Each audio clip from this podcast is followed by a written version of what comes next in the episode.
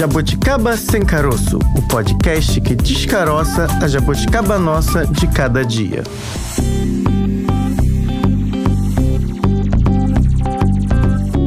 Sejam todos, todas e todes muito bem-vindos aqui no Jabuticaba Sem Caroço. Oi! Eu sou a Bárbara Pereira, sempre ao lado de Francine Augusto, que sempre está sorrindo, alegre, feliz e caótica. Não, não, não, não.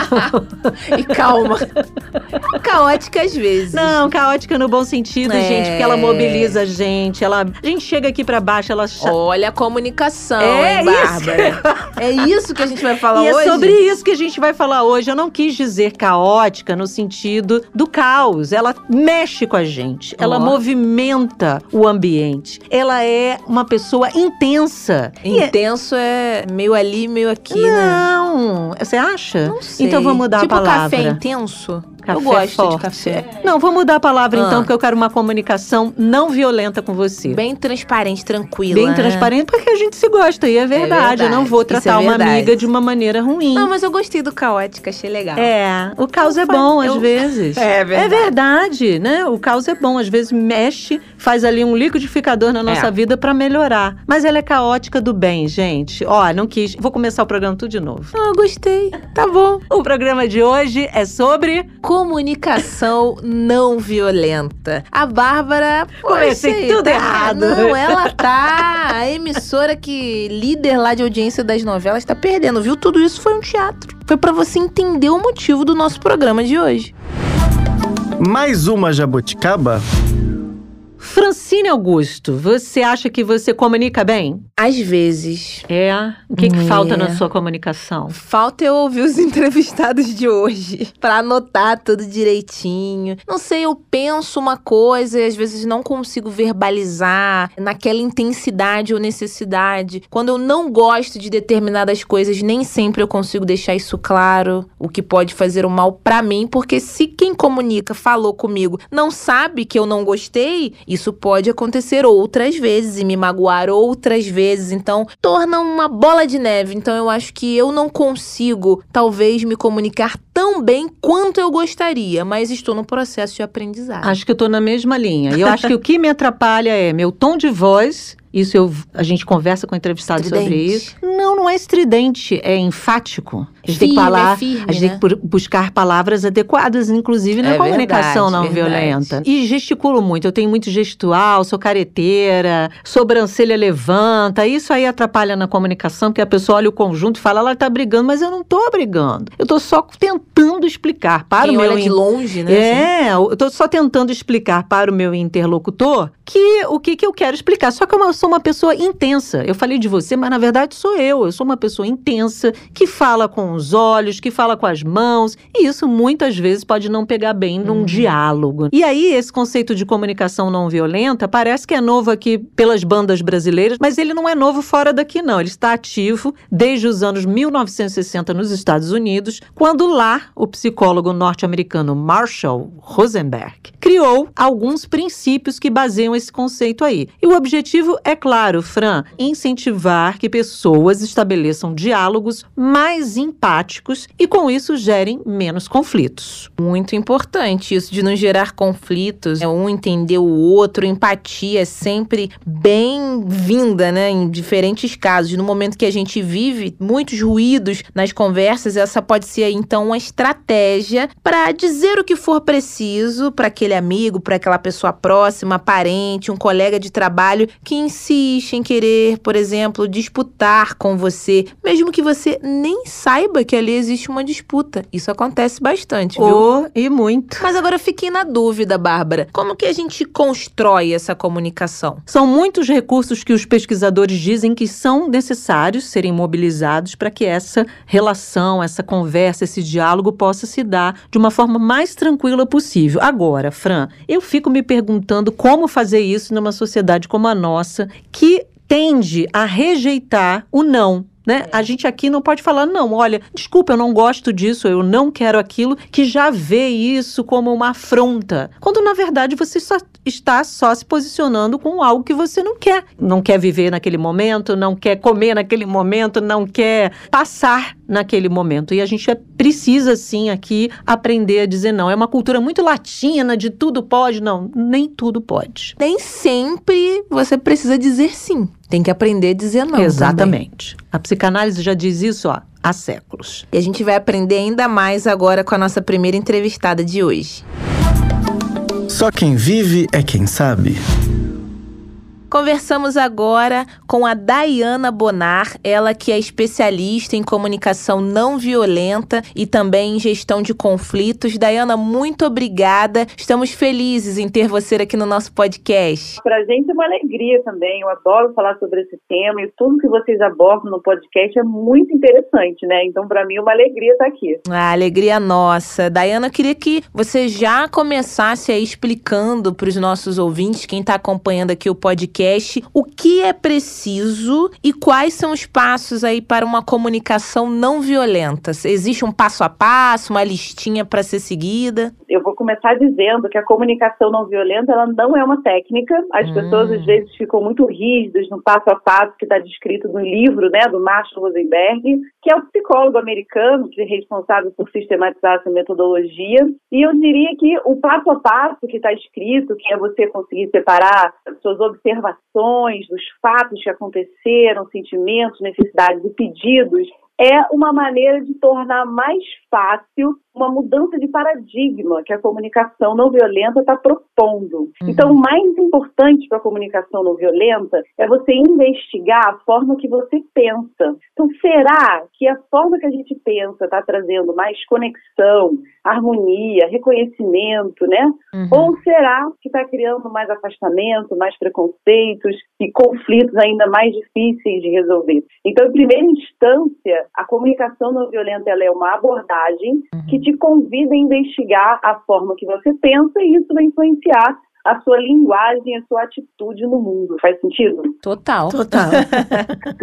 Agora, Dayana, quem está acompanhando de um pouco de longe esse universo, essa discussão sobre comunicação não violenta, muitas vezes associa a ideia de, ah, vamos ser uma pessoa melhor, esses conceitos é. que estão aí, enfim, na boca do povo, sendo uhum. bem popular, de que você vai ser uma pessoa mais gratidão. Tem até uma brincadeira que se chama, né, gratiluz. Ah, ela é uma pessoa gratiluz luz, porque ela tenta entender o outro. Enfim, tem relação uma coisa com a outra ou são coisas completamente distintas? Olha, eu acho que certamente te torna uma pessoa melhor, tá? Agora, não é sobre ser passivo. As hum. pessoas acham, ah, agora você CNV, você é boazinha, e aí eu vou compreender todo mundo, né? Uhum. E não é exatamente assim. Isso é bem legal de vocês levantarem, porque a comunicação não violenta tem dois pilares. Um é empatia, né? Então, empatia é esse esforço consciente, essa entrega da escuta, de entender aquela pessoa e ouvir não é a mesma coisa que concordar.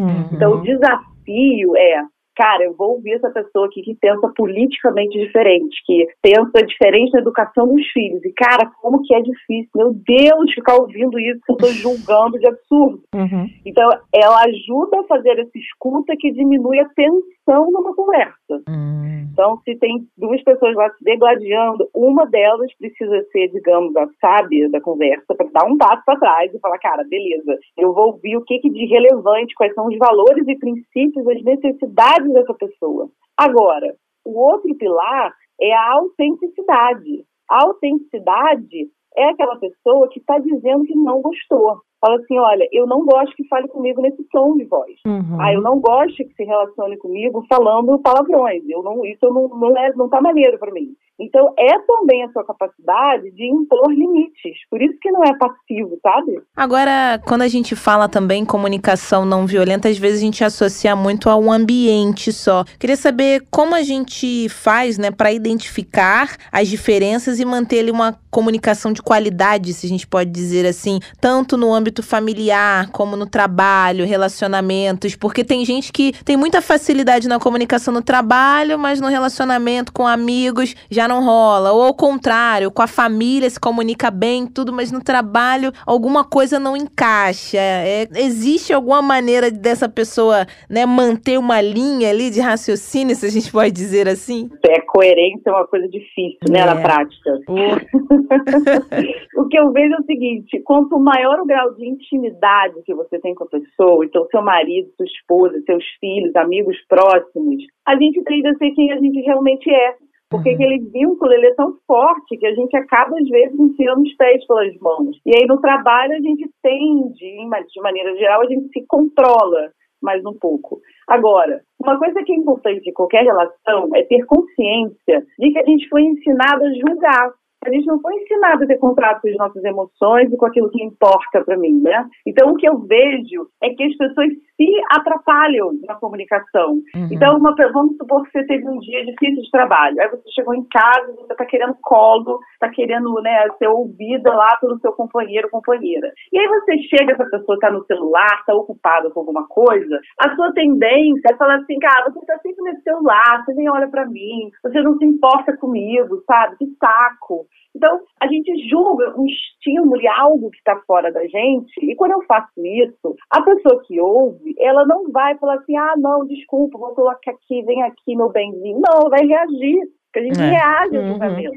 entendeu? Agora, é muito mais inteligente eu saber, não, peraí, eu estou precisando de conexão, de empatia, de um abraço, de conversar. Então você comunica isso. Você fala, amor, tive um dia ruim, estou precisando de colo, estou precisando ser ouvida. Será que você pode me dar essa atenção agora? Será que a gente pode conversar assim, sem nenhuma distração, por favor? Isso é muito mais claro mais fácil da outra pessoa atender. E aí, queria te perguntar, você citou duas coisas aí que me chamam a atenção e, e particularmente uhum. me tocam, porque tem a ver com comigo. Por exemplo, a voz. A voz imprime muitas vezes um tom. Você falou do tom de voz. Sim. Eu tenho uma voz é, grave. De um modo geral, as pessoas que têm voz grave são vistas como pessoas que estão ali, talvez um pouco mais. Eu não queria usar a palavra agressiva, mas um pouco pouco mais assertivas. Uhum. Tendem a ser vistas dessa maneira. E por outro lado, falo muito com as mãos. Então, muitas vezes, quando eu me oponho a algo,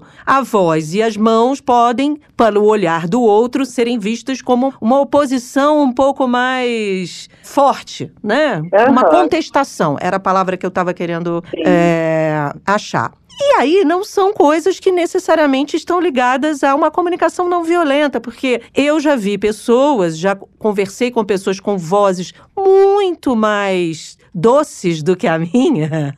Sim. e que diziam mas é um doce, Bárbara. É, mas diziam coisas horríveis, porque são pessoas que falam baixo, são pessoas que, de um modo geral, têm o dom da palavra e falar baixo e tenta ali, de uma forma, dizer uma coisa horrorosa para você. Como com é que certeza. equilibra esse jogo? Porque eu não. São características próprias, como você falou. Eu tem uma personalidade de falar um pouco mais gesticulando, e às vezes o outro encara isso como uma oposição, quando na verdade é só um debate. É, menina, isso aí, expressão facial, tom de voz, isso tudo está comunicando. Uhum. E o curioso é o seguinte: em uma situação de conflito, a, sua palavra dita é só 7% da mensagem. Tudo que a outra pessoa está lendo, de 38% de voz, 55% dos nossos gestos, que são mais impactantes para quem está nessa discussão, né? Uhum. Agora, você pode ser super violento falando manso e né, fingindo ser bonzinho. E Já. isso também, né? Vamos, Já vivi isso. Uhum. e o meu marido é artista, né? Então ele é também se expressa, fala alto. Às vezes eu fico assim, gente, meu Deus, que drama, né? Pra que, pra que isso tudo? eu super entendo. Agora, tem uma coisa que é bem interessante, uma frase que diz o seguinte: sentimentos que não são expressados se infiltram na conversa. Uhum. Isso quer dizer que você está conversando com uma pessoa, ela está revirando os olhos. Gente, revirar o olho é um sentimento. É. Um tom de voz mais alto é um sentimento. Então a gente fala, eu não sei falar de sentimento, só que o seu corpo vai falar. Então, é mais eficiente você falar, cara, tô indignado, tô com medo, tô chateado, tô irritado, tô... porque isso fica mais nítido. E outra coisa bem importante é o seguinte: quando a gente está nos debates acalorados ou numa situação conflituosa, a gente está trabalhando com um lugar subjetivo e invisível, que é o lugar das intenções.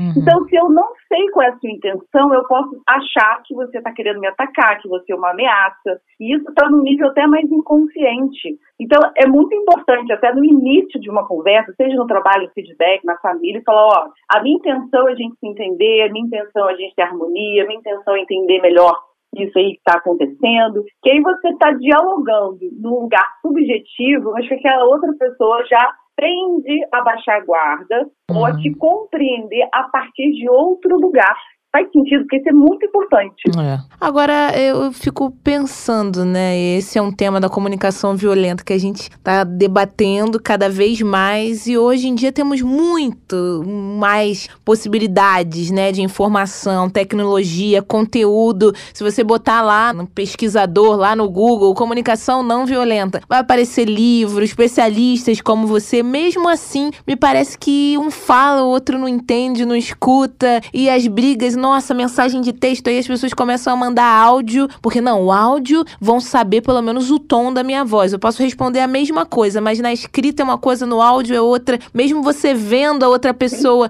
não sei o que acontece, a gente consegue falar com muito mais, mas se ouve muito menos. Como é que acontece isso? Tem alguma explicação para isso? Eu acho que a gente não aprendeu a ouvir, né? Geralmente, é. quando a pessoa está falando, você já está entendendo que ela está te atacando, você hum. já começou a organizar a sua defesa em argumentos, enquanto você faz isso, você não está presente. Então, para resolver conflito, a gente tem que ter um estado de presença, um esforço mesmo, de entender o que aquela pessoa está dizendo. Uhum. E que, como que a gente faz isso? Mapeando o seu julgamento julgamento. Então, é muito comum pessoas da equipe terem algum problema com seus gestores, né? E pensar, nossa, aquela pessoa, no pensamento, tá?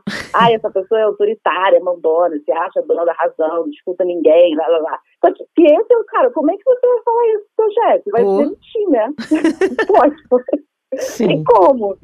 Só que se você mapeia isso, se você está chamando alguém de autoritário, é porque você precisa de reconhecimento, você precisa de autonomia, de participar do processo decisório. E esses são valores que todas as pessoas entendem, que é a linguagem comum que a comunicação não violenta traz. Então, se você toma consciência desse lugar, eu consigo com mais facilidade chamar essa pessoa para conversar, dizendo assim, olha, eu queria alinhar, a gente usa muito alinhar expectativas para falar de treta, né?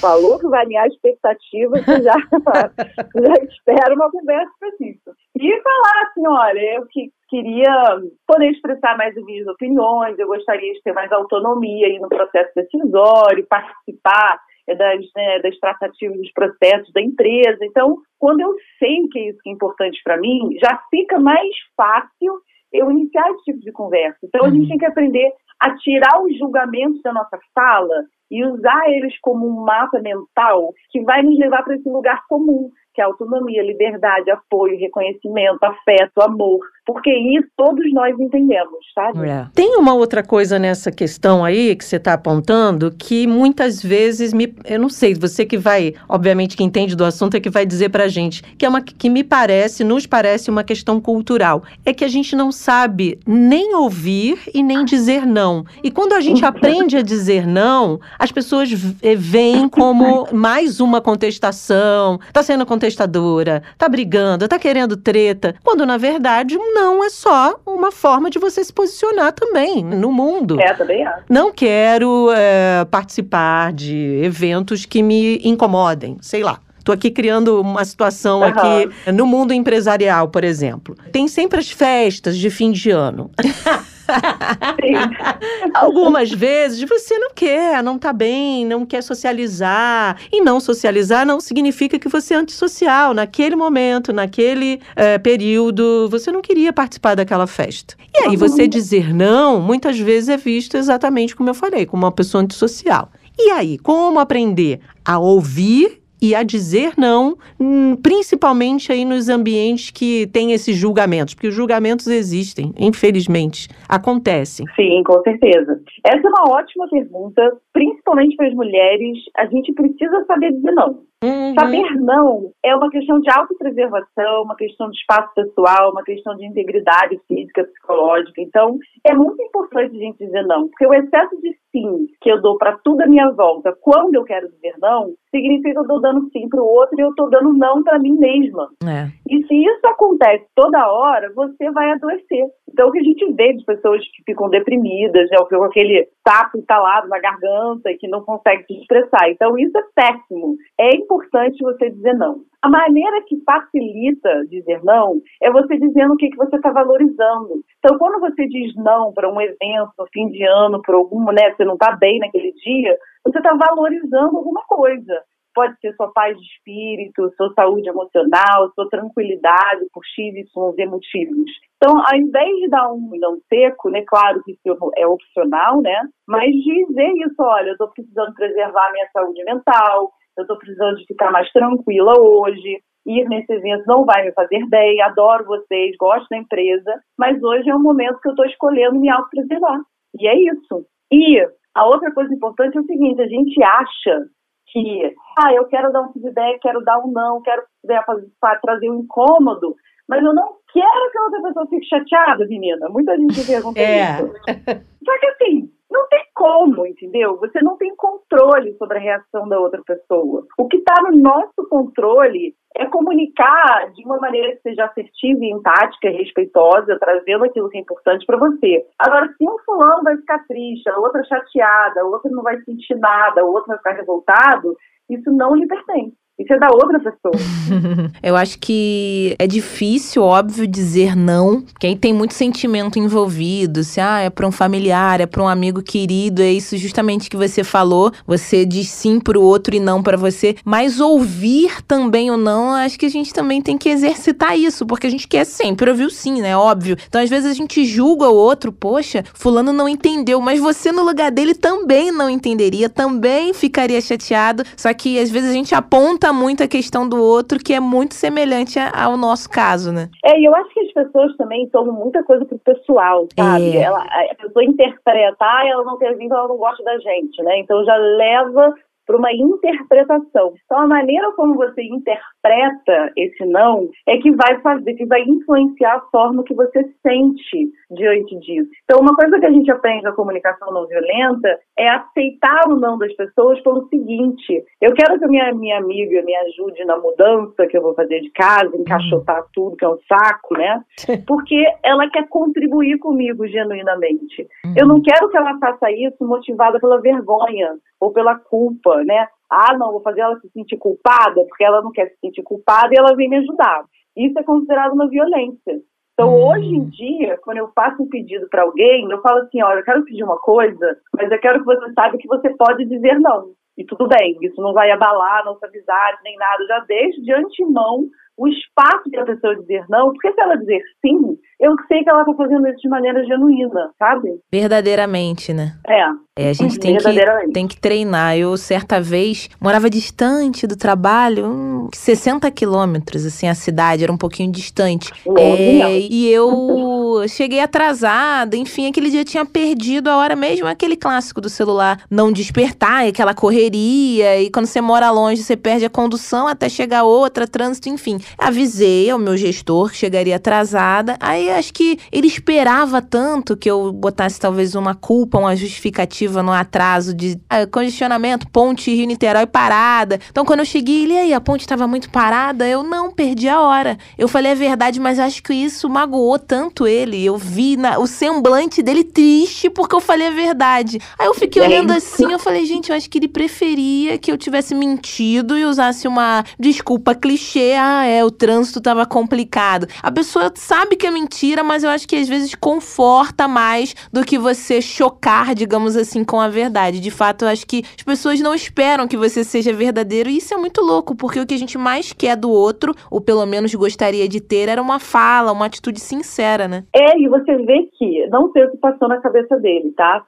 Mas a forma como a gente sente está relacionado com a forma que eu estou julgando o outro. Hum. Então, se ele julga, ah, cara, ela estava comprometida, teve um trânsito na, na, ponte e ela não chegou. Então, ela não tem responsabilidade, é um acontecimento. Quando você diz que perdeu a hora, ele passa a ter julgamentos como você é descompromissado, você é desorganizado, como assim? Isso aqui então não é importante para você, a gente não importa para você, sei lá, mil coisas. É. E aí, quando eu percebo dessa forma, mesmo que não seja verdade, mas eu percebo dessa forma, o sentimento sobre isso muda. Agora, Dayana, vou te fazer uma pergunta. Eu não tenho. Sou super a favor dos processos. E aí eu fico me perguntando das pessoas que passam por processos de autoconhecimento. Que é isso que uhum. você está dizendo, né? Não é uma técnica, é tentar se conhecer para poder se posicionar da melhor forma e comunicar da melhor forma os seus sentimentos. Agora eu fico me perguntando se é possível fazer essa jornada, né, de, de autoconhecimento sem um apoio te pergunto isso porque eu fiz 20 anos de análise e só hoje eu me sinto talvez mais segura para dizer para o outro aquilo que de fato me incomoda. Olha, uhum. não fala assim comigo. E, e, claro, tentando buscar uma forma de dizer para esse outro sem exatamente isso que você está propondo, sem ser agressiva. Tentar mostrar para o outro que aquilo que ele faz me afeta de alguma maneira. Então, uhum. é, dizer os nãos, ser sincera nessa resposta de não quero fazer isso por isso. É um conjunto de elementos que você constrói ao longo de muito tempo.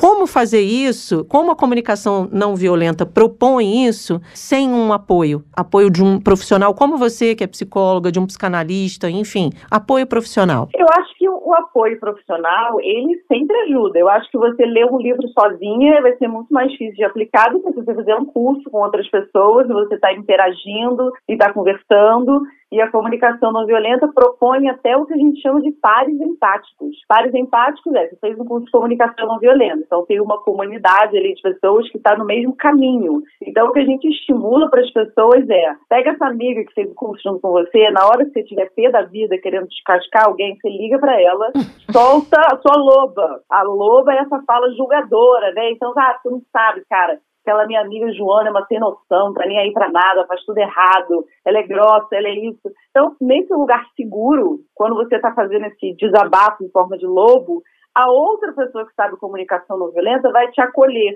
vai dar uma escuta empática, vai identificar quais são suas necessidades e sentimentos envolvidos nisso e, como espelho, te ajuda a voltar ao seu centro e aí entender o que te motiva de verdade a fazer esse julgamento, que é necessidade por apoio, reconhecimento, cumplicidade, amizade e por aí vai. Então eu acho que com certeza qualquer processo de autoconhecimento ele é também relacional, senão você fica muito você sozinha, né? Uhum. E um feedbacks que é bem comum nos treinamentos de comunicação não violenta é quando você tem um insight da essência da coisa que a gente está falando, a pessoa fala assim, caraca, isso aqui valeu cinco anos de terapia. Sabe? fala, cara. É verdade. Agora, você que é especialista, né, em ambos, gestão de conflitos ali, a comunicação não violenta, a gente pode dizer que andam lado a lado, um complementa ali o outro de alguma maneira? Ah, andam lado a lado. Aliás, para mim, a comunicação não violenta é a essência de várias outras metodologias de gestão de conflitos, uhum. né? Como aquelas questões de círculo, né, de roda, a própria terapia, a negociação, a mediação de conflitos. Então, como a gente está falando de buscar uma linguagem comum, que são as necessidades humanas universais, um conceito específico para a comunicação não violenta, quando eu entendo que eu preciso de autonomia na relação com o meu chefe e ele está precisando confiar no meu trabalho, quando a gente chega nesse lugar, tá, então eu preciso desenvolver uma estratégia tangível, uma forma no mundo aonde ele tenha confiança e eu tenha autonomia. Agora a gente fica com muito mais pensamento inovador e muito mais criativa para várias possibilidades que alcancem a confiança e a autonomia. Antes disso, a gente fica no impasse. É. Então, conseguir chegar nesse lugar é o que a gente chama de zona negocial, que é a zona da resolução desse conflito. Legal. Dayana Bonar, especialista em comunicação não violenta e gestão de conflitos. Muito obrigada, viu, pela sua participação hoje aqui. Aprendemos bastante. Fran, Eu faço comunicação violenta com você ou não violenta? Imagina. Ai de mim se falar que faz, né, Dayana, nesse momento.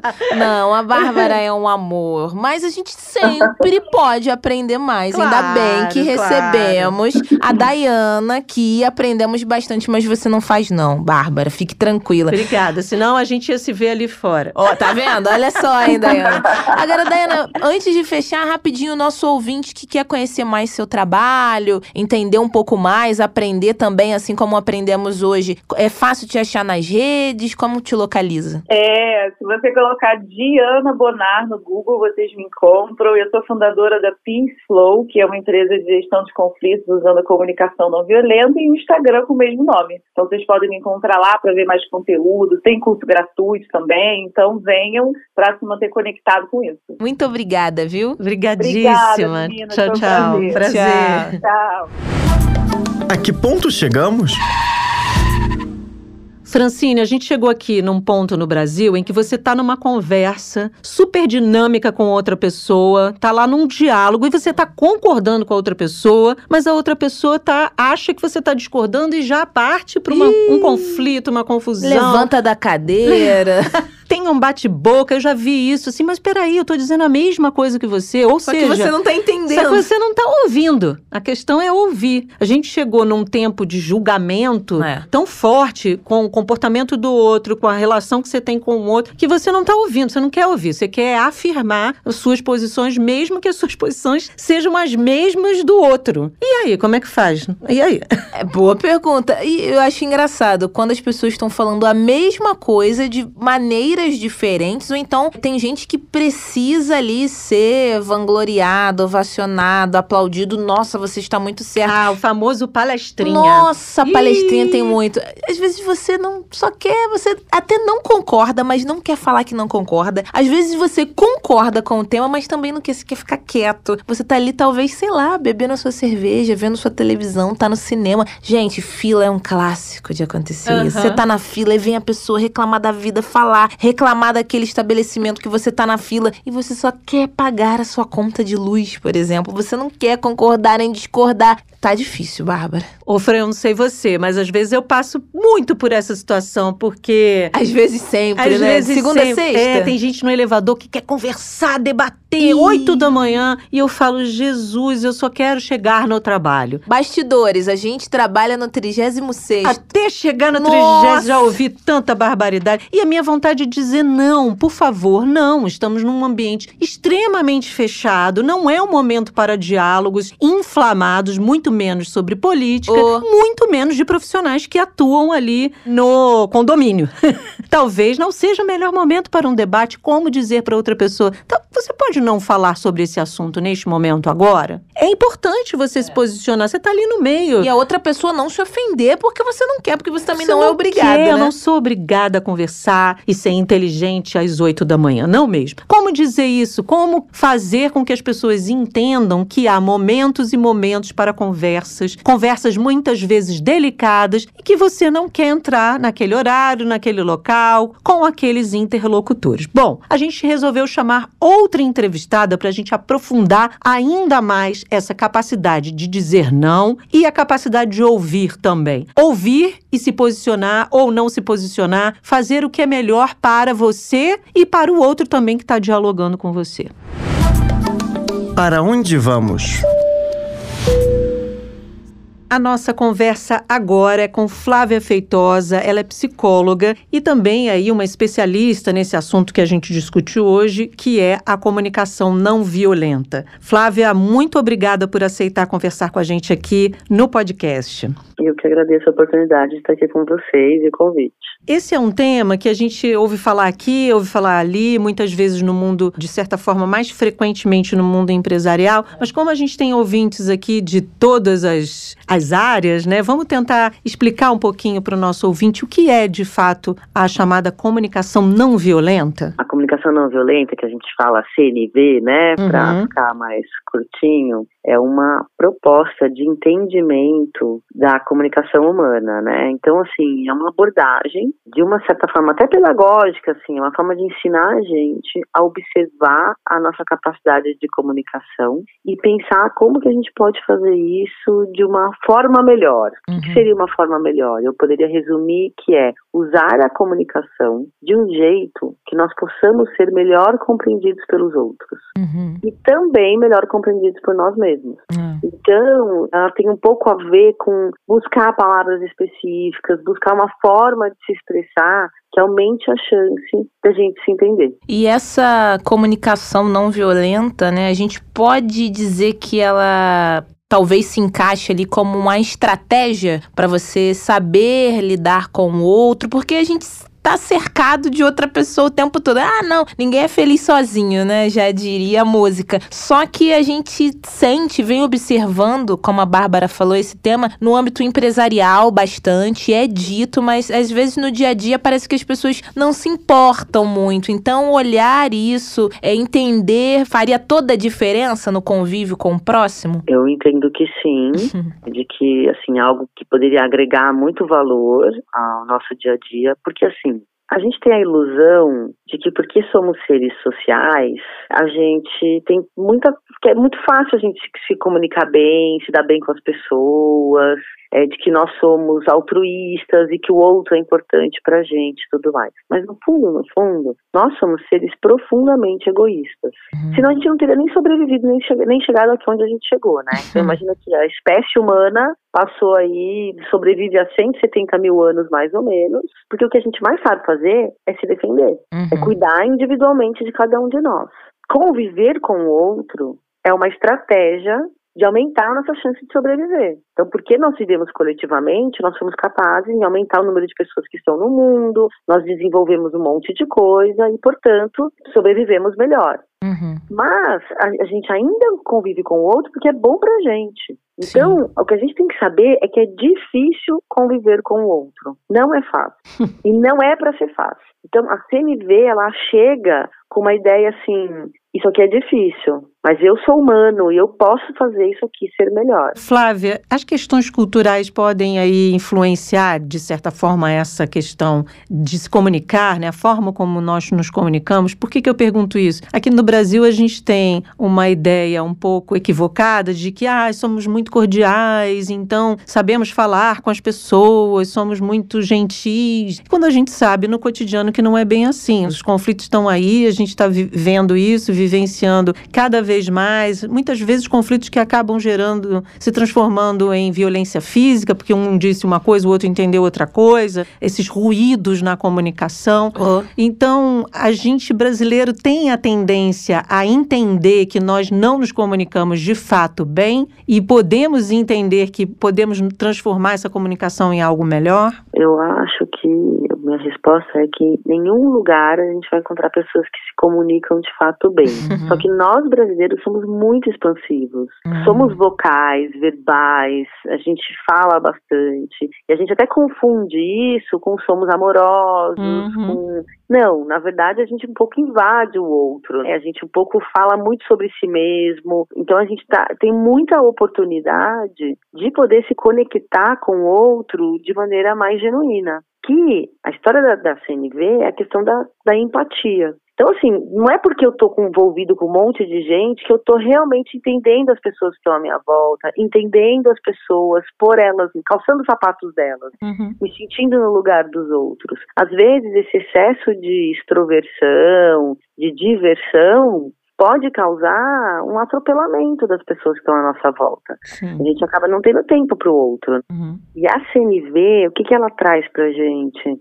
A gente precisa conseguir observar a necessidade do outro, o que, que o outro quer, o que, que ele está precisando. E a gente precisa parar de achar que as pessoas agem para causando alguma coisa de ruim pra gente. Uhum. Porque tem um pouco disso, assim, sabe? Eu tô lá com alguém e falo assim, ah, imagina, ela fingiu que não me viu, não deu atenção para mim, ou me cortou quando eu tava falando. E a gente fica muito naquela coisa, tá vendo? Não tá sendo respeitoso, tá me desrespeitando, tá fazendo, não tá olhando para mim, não tá dando meu tempo, fez na minha frente. No trabalho tem um monte de Sim. confusão nesse uhum. sentido, né? Uhum. Tá vendo? Tá mostrando os dados, mas porque tá querendo me prejudicar. A gente, nesse ensimesmamento, né, da gente, a gente acha que tudo tem a ver com a gente. E, na verdade, cada um cuida de si. E eu preciso entender o que, que o outro está fazendo quando ele está cuidando de si. Ainda que ele tenha feito alguma coisa que não foi legal para mim. Uhum. Mas a, acho que a base da, da CNV, que é a empatia, acho que toda a CNV é tudo que a gente faz para empatizar e tudo que a gente faz depois que a gente empatiza.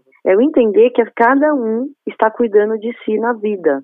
E se eu entender que aquela pessoa fez alguma coisa porque para ela aquilo foi importante, não porque ela quis fazer para me prejudicar, isso muda radicalmente a minha forma de entender o outro. Sim. E como a gente consegue, né, nosso ouvinte está acompanhando aqui agora, identificar que essa comunicação dele não tá legal ou que a gente tem um familiar, um amigo, alguém que não tá com a prática muito bacana e até pra gente dar um toque mesmo, saber chegar para essa pessoa e falar: "Olha, a maneira maneira que você está se comunicando com o outro não tá bom. Já aconteceu comigo, já vi você se retratando assim com outras pessoas. Eu acho que você deve melhorar. Ou é a pessoa que tem que conseguir meio que identificar isso sozinha, porque às vezes é delicado, né? Quem realiza essa prática talvez não identifique. Eu acho que o que todo mundo precisa é ser escutado. Uhum. Então, se a gente chegar para alguém e falar para essa pessoa que não tá legal, alguma coisa assim, muito provavelmente essa pessoa não vai te ouvir, porque ela vai se sentir criticada. É, é a mesma coisa que eu tava falando antes. Então, se eu chegar para alguém e falar assim, olha, você precisa melhorar, porque você está atacando as pessoas, porque você tá. O jeito que você fala não pega bem. Mesmo que você tenha toda a boa intenção, a pessoa vai falar assim, mas por que você está me criticando? Quem é você para achar que eu estou fazendo isso ou aquilo? Uhum. É sempre uma questão muito perigosa. Quando a gente tem muita confiança, e provavelmente isso não é o que acontece com uma pessoa que está nesse estado, a gente até pode ser extremamente sincero. Mas acho que o que dá certo mesmo na, que a CNV, na proposta da CNV é o que, que aquela pessoa está precisando, por que, que ela está ansiosa, será que eu posso oferecer escuta para ela, dizer para ela que eu estou entendendo como ela está se sentindo e que eu estou disponível para ajudar, em vez de fazer uma crítica, mesmo que ela seja construtiva, mas tentar fugir da ideia fugir da possibilidade da pessoa se sentir atacada. E, na verdade, tentar acolher essa pessoa. Sim. Então, a gente precisa tomar muito cuidado, porque essa pessoa, ela tá precisando do quê? Quando ela tá extremamente ansiosa, sendo agressiva com as pessoas e tudo mais, ela provavelmente está querendo reconhecimento, valorização, ela tá precisando de conexão, ela tá precisando de carinho. E ela tá lá muito raivosa e tudo, mas ela não tá encontrando isso em lugar nenhum. Então, se eu chegar e fizer mais uma crítica, isso é uma bomba para ela. É. Mas se eu parar para entender, ela ver o que está acontecendo com ela, talvez eu consiga algum espaço para ela se abrir comigo e aí sim eu posso fazer alguma contribuição. E Flávia, no ambiente de trabalho é muito comum, né, esses ruídos de comunicação de muitas vezes pessoas que acham que estão num lugar de poder ou num lugar de saber para ti e chegam para você já com orientações, já com, olha, você deveria ser assim ou fazer assim ou estar assado. Como diz para essa pessoa? Porque muitas vezes tá bom, a gente tem a visão do acolhimento, mas algumas vezes você também tem que ter a, a postura do limite. O seu limite está sendo invadido, o seu espaço está sendo invadido, você precisa botar um limite no outro. Como fazer isso sem ser, usando aí essa estratégia da comunicação não violenta? Dizer para o outro que ele está avançando sinais com os quais você não está afim de lidar. Não quero lidar com aquilo naquele momento, muito menos daquela forma como a pessoa está propondo. É complexo, né? Mas, mas pelo visto tem estratégia para isso. Eu faria quase que uma correção à frase inicial, que é né, que muitas vezes, acho que, o que a gente, só o que a gente tem no trabalho e na nossa rotina é conflito. tá? Oh. E é natural que seja assim. Uhum. Tem muitos gestores que falam: vocês estão brigando, vocês estão discutindo, vocês não são um time, como se sinal de conflito fosse sinal de gente que não se dá bem. É. Então, uhum. essa é a primeira coisa que a gente tem que. Tem conflito porque tem gente implicada, tem gente interessada, tem gente preocupada, querendo fazer. Porque se não tiver, aquele cenário que não tem conflito é cenário apático. Então, assim, uhum. assim, tem gente junto, tem briga. Aí, o que que acontece? A estratégia da CNV para abordar conflitos é você minimizar a chance do outro ser atacado, Então, quando você está falando com o outro, você está falando de si e não do outro. Eu posso falar para o outro que eu não estou me sentindo bem, que eu estou ansiosa com determinada situação, que é muito diferente de dizer você está me deixando ansiosa, eu estou sentindo que você está me agredindo. Uhum. Percebe a diferença? Uhum, é. Eu não posso culpar o outro por como eu estou me sentindo. Eu posso dizer para o outro como que eu estou me sentindo. Uhum. Porque, de fato, o outro não tem nada a ver com como, como eu estou me sentindo. O outro tá, tem a ver com, com o que ele faz.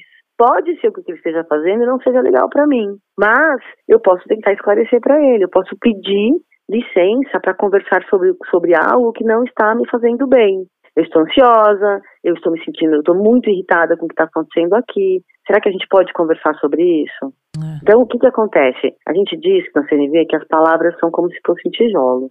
E eu escolho se eu vou colocar isso na forma de ponte ou de muro. Agora, a questão da comunicação não violenta, ela reflete muito no que a pessoa tá passando, né, no pessoal, porque assim, tem gente, a gente até comentou isso aqui recentemente, que consegue super separar o pessoal do profissional, no, no trabalho ela é de um jeito, em casa ela não tem nem um pouco de paciência, é agressiva, é grosseira, no trabalho ainda tem aquela, não, não posso ser assim, né, com meu chefe, com os meus amigos, na verdade você não deveria ser assim com ninguém, ninguém, né? Explosivo uhum. ou explosiva. É como se a pessoa virasse a chavinha, assim. Eu não sei como separar isso. Tem gente que consegue totalmente. Agora, como a pessoa, assim, identifica e tenta melhorar? Eu tô com um problema muito grave em casa, por exemplo, pessoal. Como fazer para que eu não seja agressiva ou me comunique bem no trabalho? Ou ao contrário, também tô com um mega problema no meu trabalho, não quero levar isso pros meus filhos, pros meus irmãos. É, tem como separar isso ou fazer com que você tenha uma boa comunicação em todos os âmbitos? Como a gente consegue, né? Então, eu, eu acho que a gente não, não, não separa muito quem nós somos. Eu acho que as pessoas que são mais autocontroladas, elas são também, porque é uma característica delas, né? Uhum. O que a gente tem que fazer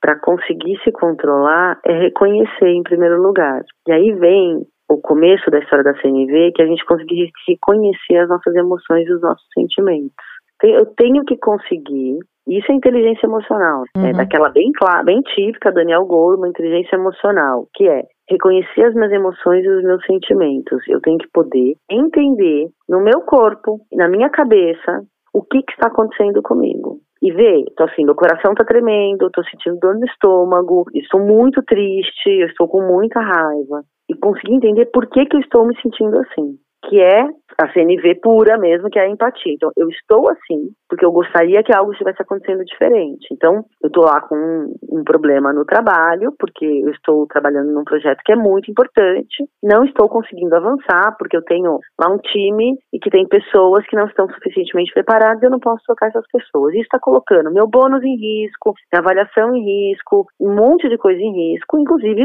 eventualmente, os meus resultados. Uhum. É, eu preciso reconhecer que eu estou ansiosa com isso, que isso está me fazendo mal, que eu queria que fosse diferente. Daí poder pensar o que, que eu vou fazer com isso. E eu vou fazer isso tanto na minha vida pessoal quanto na minha vida profissional. Vai ser com quem eu vou conversar, com que diálogo franco eu vou ter com alguém. E, eventualmente, eu posso avisar as pessoas em casa que eu não estou bem. Em vez de chegar tratando as pessoas mal, uhum. em vez de chegar ansiosa, me trancando no quarto e tudo mais, eu posso chegar reconhecendo como eu estou, e isso é a autoempatia, na verdade, reconhecendo Sim. como eu estou, eu posso dizer para as pessoas que estão à minha volta o que está acontecendo comigo, que vai me ajudar a endereçar esse problema no trabalho e que vai me ajudar a deixar as pessoas que estão à minha volta, que não tem nada a ver com aquilo, avisadas de que aquilo não tem nada a ver com elas. Eu não tô, não vou sentar na mesa para jantar porque eu não gosto das pessoas e porque eu quero tratá-las mal, mas não, porque eu tô mal. E se elas souberem que eu tô mal, elas podem perguntar para mim se eu quero alguma coisa, o que, que o que, que, te ajuda, coisa desse tipo. E no trabalho, esta consciência vai permitir que eu converse com quem eu tenho que conversar. Não para acusar o outro, né, mas para poder dizer, olha, o que, que nós podemos fazer aqui? Eu estou preocupado porque determinadas coisas estão acontecendo, né? Agora, como é que acontece uma formação para comunicação não violenta? Eu fico aqui me perguntando se as empresas pelas quais, algumas delas, pelas quais eu passei, tivesse tido alguma iniciativa nesse sentido, algumas coisas poderia sim ter melhorado no, no diálogo, nessa ideia de respeitar o posicionamento do outro. Eu fico me perguntando o que, que é, como é que se dá uma formação dentro, nesse sentido, da comunicação não violenta, dentro de uma empresa, dentro de um local de trabalho. A gente faz muito trabalho em empresa, inclusive TCNV, mas eu diria que assim, a CNV ela provavelmente ela deveria se tornar a ferramenta de diálogo. Então uhum. as pessoas deveriam ser individualmente e coletivamente convidadas a conhecer. Ah, então a gente dá cursos de comunicação não violenta, mas só dar lá um cursinho uma vez por ano não vai resolver, né? Uhum. As pessoas precisam. Algumas pessoas são beneficiadas com leituras, outras são beneficiadas com ver vídeos, com. Mas assim, todo mundo será muito mais beneficiado se puder praticar. Então, principalmente, treinar as lideranças para poderem desenvolver uma forma de, de diálogo nos seus times que preconize a empatia, a inteligência emocional, o reconhecimento dos sentimentos e que dê tempo para a comunicação. Que uma comunicação um pouco mais elaborada, que opte, porque assim, a gente pensa que, que CNV é não ter conflito, pelo contrário, CNV é viver o conflito. Então a gente tem que ter espaço e de tempo para poder discutir, discutir as emoções, os sentimentos, os interesses, as necessidades, como é que está todo mundo se sentindo, a gente precisa de espaço para isso. Então, treinar os líderes é uma grande opção. Os líderes, os representantes de RH e tudo mais, para propiciar espaços de diálogo onde as necessidades, os sentimentos, onde tudo isso vai aparecer. Então, seria para mim uma das formas ideais, porque você tem um CEO, você tem vice-presidentes, diretores, pessoas que estão praticando e foram treinadas para praticar e estão sendo monitoradas nesse, nessa prática, convidadas constantemente, você consegue descer essa cascata que é conseguir fazer com que todas as pessoas sintam espaço de diálogo, de franqueza para poder e de resolução dos problemas. Queria só para aproveitar isso que você falou, se o líder isso não internalizar na vivência dele, no cotidiano dele, você bota toda uma estratégia por água abaixo. Por que, que eu pergunto isso? Já tive líderes em que não adiantava, podia fazer 30 anos de análise que não ia querer se reconhecer como uma pessoa que tinha um tom de voz violento, uma forma de se posicionar violenta, e aí todos os seus liderados ficavam ali, para que, que eu vou mudar se esse cara vai continuar assim assim na minha cabeça gritando comigo. Ainda então, mais sendo chefe, né? é, né? Gestor, né? líder. Você já deve ter ouvido muito, né, esse tipo de retorno. Eu vou me posicionar de uma forma mais empática com uma pessoa que é violenta comigo o tempo todo. Então, assim, essa estratégia, pelo que você fala, sim, pode ter muito sucesso, mas e quando há resistência dessas lideranças? Então, a gente pode ajudar as pessoas, primeiro, conseguir entender que isso é do líder e não delas, né? Uhum. E a gente pode ajudar as pessoas a se posicionarem. E uma das consequências do desenvolvimento da capacidade de comunicação, de autoconhecimento das pessoas, é eventualmente decidir que vai embora. Uhum. Se preparar para não aguentar aquilo, né? Sim. Porque o que, que acontece hoje em dia nas organizações? Que pode acontecer, né? Em algumas continua acontecendo muito, em outras menos. Esse é um exercício de não autonomia, de falta de coragem, que é conseguir ficar submetido a um gestor desse tipo. Eu já tive, né? Infelizmente, também já passei por isso algumas vezes na minha vida, mas e eu não posso negar que a CNV tem a ver com isso na minha vida, que foi um determinado momento de tomar consciência que aquilo é do outro, aquilo não é meu, que eu tenho o meu valor, então eu não vou perder o meu controle com essa pessoa, mas eu vou procurar os meus caminhos. E o que, que acontece se o grupo começa a fazer isso? Esta liderança começa a perder sua força. É. As pessoas começam a ter coragem a fazer as denúncias necessárias, por quê? Porque a CNV tem essa história da autoempatia também, Sim. não é só com o outro. Uhum. Então, se eu começo a tomar consciência que esse lugar é um lugar de dor, que tem coisas acontecendo aqui que não devem acontecer, que não são legais, e que eu preciso pensar na minha vida, no meu futuro, na minha carreira, eu posso. Tem gente que se desenvolve de uma forma que consegue entender que aquele comportamento daquele gestor não, não tem nada a ver comigo. Uhum. E consegue diferenciar e não sofrer com aquilo, entendeu? Fazer assim, perceber, infelizmente, essa pessoa é trágica, mas não me diz respeito, eu vou seguir fazendo as minhas coisas. Outras pessoas vão olhar para isso assim, olha, é uma pessoa que adota estratégias trágicas, que é danosa e tudo mais, eu vou com o tempo, não de uma maneira inconsequente, construir o meu meu espaço de autonomia e quais vão ser os meus caminhos aqui para frente. Nesse sentido, é um espiral incrível que as empresas poderiam começar a construir, entendeu? Empoderamento desse funcionário em relação ao mundo também, né? é. né? Porque, pelo que você está me falando, uhum. me lembrou que eu tive uma chefia muito tóxica e por um bom tempo eu achei que eu tinha síndrome de Estocolmo, porque eu tinha, inclusive, afeto por aquela pessoa. Uhum. A partir do... É, é, é incrível isso. A partir do momento que eu descobri que, não, aquela pessoa me fazia muito, mas muito mal, exatamente com sintomas do, que você descreveu aí, de ter que lidar com ela, tendo que se acalmar, que eu acho que é uma coisa muito curiosa, né? Quando a gente tem que se acalmar para falar com o outro, porque aquele outro te desequilibra a um ponto, é tóxico, não, não tem outra para usar a palavra do momento. Às vezes até sem falar nada, é, né? Só a presença só a da presença, pessoa, você já começa exatamente. a sudorese, fica nervoso. Então você se empodera a um ponto quando você descobre que não é seu,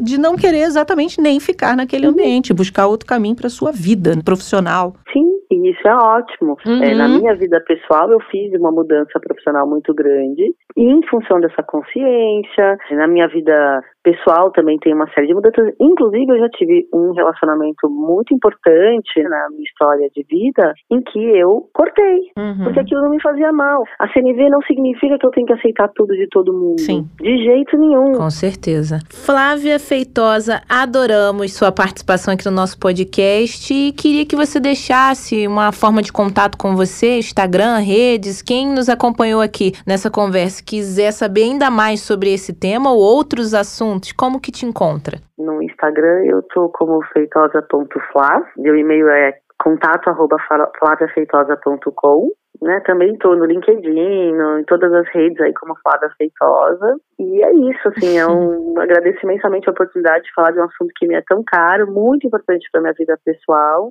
E eu tenho certeza que ele pode ajudar muitas pessoas a encontrar o seu caminho, porque o que interessa para mim aí como psicóloga, né, é que as pessoas sejam autônomas, íntegras, que elas consigam fazer o melhor de si para si. Legal. Só para reforçar, a Flávia também tem um site, Flávia. Foi assim que a gente encontrou suas flaviafeitosa.com.br para conhecer mais o trabalho dela. Tá? Flaviafeitosa.com, não Ponto tem BR. Ah, não tem o BR.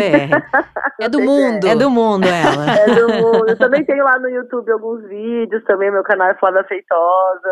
Obrigada. Quem quiser te conhecer mais e conhecer essas questões todas que você fala, tem material lá que você disponibiliza. Isso, tá isso. certo, Flávia, obrigadíssima, um viu? Beijo. Eu te agradeço. Tchau, tchau. tchau.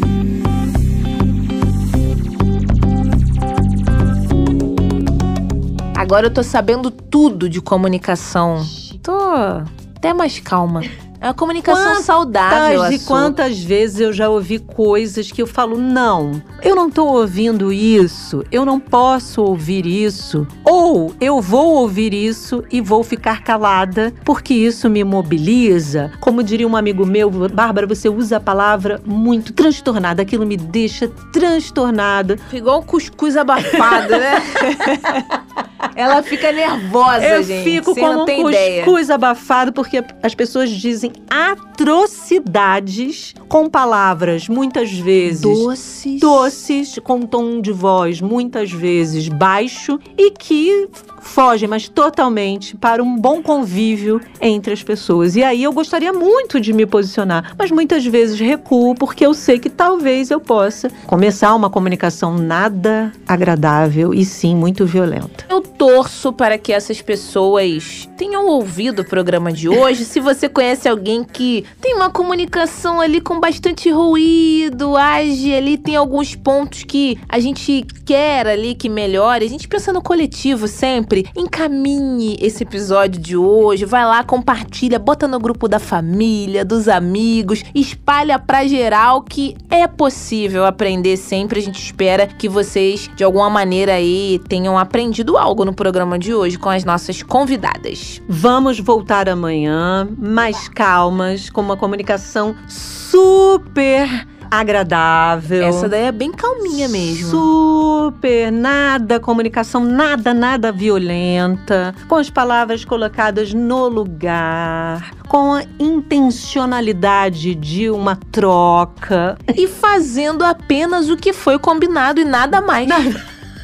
Isso é o tema do programa de amanhã. Tem gente, Fran, que Ah. tá fazendo o seguinte: Diga-me. é contratado por uma empresa. Tá. E aí diz o seguinte: eu não vou dar 111%. Porque o combinado não foi 111%. Era Com- 50. Não, o combinado é até 100, Ah. né? Eu vou lá, vou dar 100% daquilo que me foi contratado. Entendi. E aí, além disso, você está extrapolando o que foi combinado. Então, se foi combinado assim, por que, que você me exige ficar, sei lá, 14 horas no ambiente de trabalho se você me contratou por 8 horas? Não você manda mensagem fora do horário Não de trabalho, me aciona a qualquer momento. Não foi o combinado. E aí, o que, que essa geração tá dizendo? Olha, se isso não foi o combinado, não tá bom, não tá bacana. Eu vou cumprir a minha obrigação, porque eu quero ter saúde mental, eu quero ter vida fora do trabalho. Acabou pra muita gente. Não sei se tá errado, não. Vamos aqui pra refletir. Pra muita gente, acabou o tempo em que você tem que trabalhar e a vida é só trabalhar. Porque se você não trabalhar, você não vai ter Alguém vai passar você. é, tem sempre aquelas disputas que a gente já sabe disso no mundo do trabalho, mas enfim,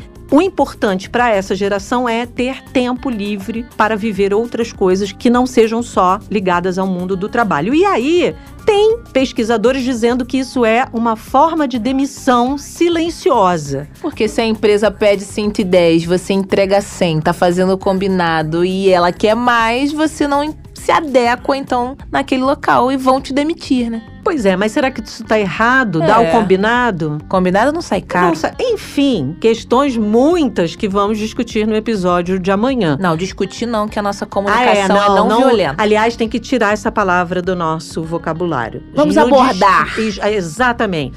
A gente não discute, a gente aborda, a gente trata, a gente reflete, a gente debate, mas a gente não discute com ninguém aqui, não. É isso. Fica ligado no nosso Jabuticaba Sem Caroço, de segunda a sexta, com vários temas. E amanhã, nosso tema é polêmico, sim, Francine. Até lá, pode mandar mensagem pra gente no Twitter, que é o jabuticabasc. Estamos nas principais plataformas. Nos siga, ativa o sininho, por favor, nos dê as cinco estrelas. Um beijo. Beijo. Bem docinha, Fran. Um beijo. Até amanhã. Tchau. Tchau. Jabuticaba Sem Caroço, o podcast que descaroça a jabuticaba nossa de cada dia.